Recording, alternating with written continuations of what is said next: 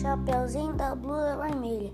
Era uma vez uma menina que todo mundo chamava de Chapeuzinho da blusa vermelha. Mesmo se tivesse calor, ela nunca tirava porque a sua avó tinha feito com uma lã de ovelha. Porque a sua avó amava muito sua netinha. Um dia sua mãe falou: Filha, leva esses legumes e esse suco de laranja para sua avó.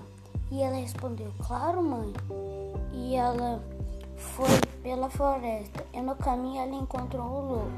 E ele falou para o Chapeuzinho: Vai naquele caminho, é um atalho.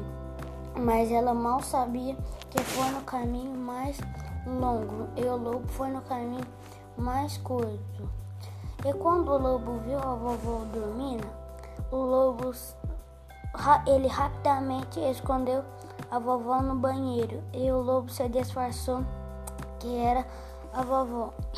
E a Chapeuzinho chegou e abriu a porta. E Chapeuzinho falou assim: Você é a vovó? E ele respondeu: Não. E o lobo deixou o Chapeuzinho com a sua avó no banheiro. E o lobo pensou: Deve ter muitos legumes e carnes e carnes. E quando o lobo abriu a cesta, era legumes e um suco de laranja. Eu, eu, lobo com muita raiva foi embora da casa. E Chapeuzinho e sua avó saiu do banheiro. E a avó da Chapeuzinho comeu todos, comeu os legumes e o suco de laranja.